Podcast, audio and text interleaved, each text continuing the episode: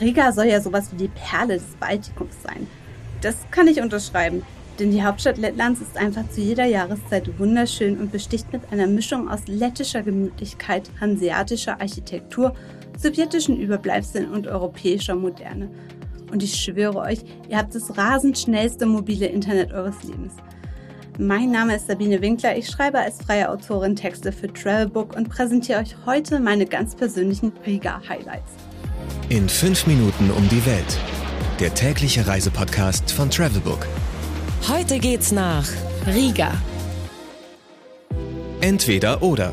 Schnelle Fragen in 30 Sekunden. Auto oder öffentliche Verkehrsmittel? Der öffentliche Nahverkehr ist hier wohl die beste Wahl. Auch weil das in den teilweise ziemlich alten Bussen aus Sowjetzeit ein echtes Abenteuer sein kann. Pärchen oder Familienurlaub? Zu zweit, egal ob als Paar oder Best Friends, lässt sich Lettlands Hauptstadt super erkunden. Drei Tage oder lieber sieben Tage? Natürlich kann man immer länger bleiben, aber an einem Wochenende bekommt ihr einen guten Überblick. Kultur oder Party?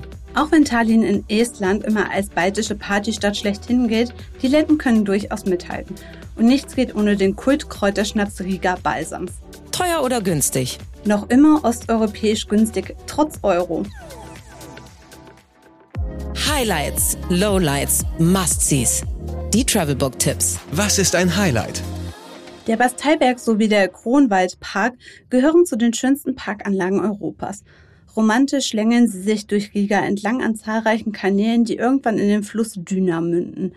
Hier gelangt man von Rigas Shoppingmeile direkt in eine Ruheoase und kann gemütlich bis zur lettischen Nationaloper flanieren.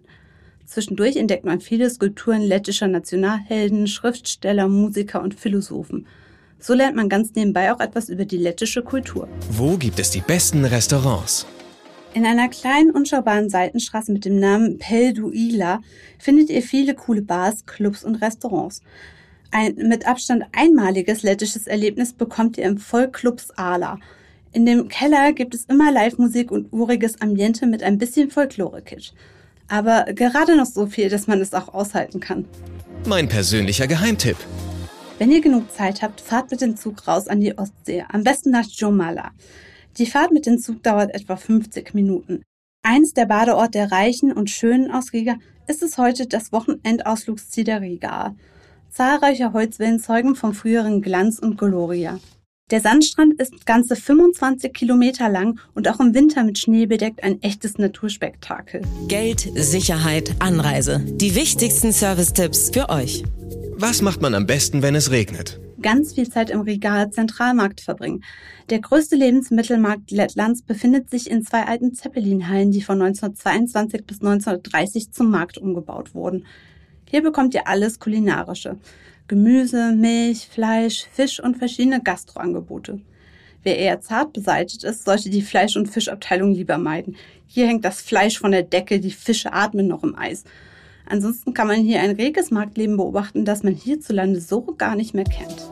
Do's and Don'ts. Meine persönliche Empfehlung für eure To-Do-Liste hat etwas mit der Kultur und Geschichte Lettlands zu tun. Besucht das Okkupationsmuseum. Die kleine Nation im Baltikum war nämlich von 1940 bis 1991 fast ununterbrochen besetzt. Von 1940 bis 1941 von der Sowjetunion, ab 1944 bis 1945 von den Nationalsozialisten und dann gehört es wieder zur Sowjetunion. Eine harte Zeit für die Letten, die in dem Museum eindrucksvoll geschildert wird. Die lettische Kultur wurde in dieser Zeit fast vollständig unterdrückt Umso mehr kann man dann verstehen, wieso die Letten ihre Unabhängigkeit seit 1991 besonders stolz feiern. Ehrlich gesagt fällt mir kein wirkliches Don't für Riga ein. Die Menschen hier sind auch einfach so nett und freundlich, dass man kaum in ein Fettnäpfchen treten kann. Vielleicht nur so viel. Wenn ihr schnelles Essen wollt, geht nicht in ein McDonald's, sondern lieber in ein Lido. Viel besser und typisch lettisch. Na, nun auch Lust, die Perle des Baltikums zu besuchen?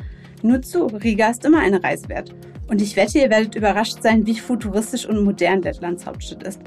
Denn bei Osteuropa denken viele ja immer noch, dass dort alles etwa zehn Jahre hinterher ist. Zeit, diese Vorurteile über Bord zu werfen.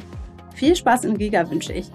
Zur Einstimmung gibt es noch einmal 15 Sekunden Auszeit aus der Stadt an der Düna. Danke, dass ihr bei in 5 Minuten um die Welt mit dabei wart.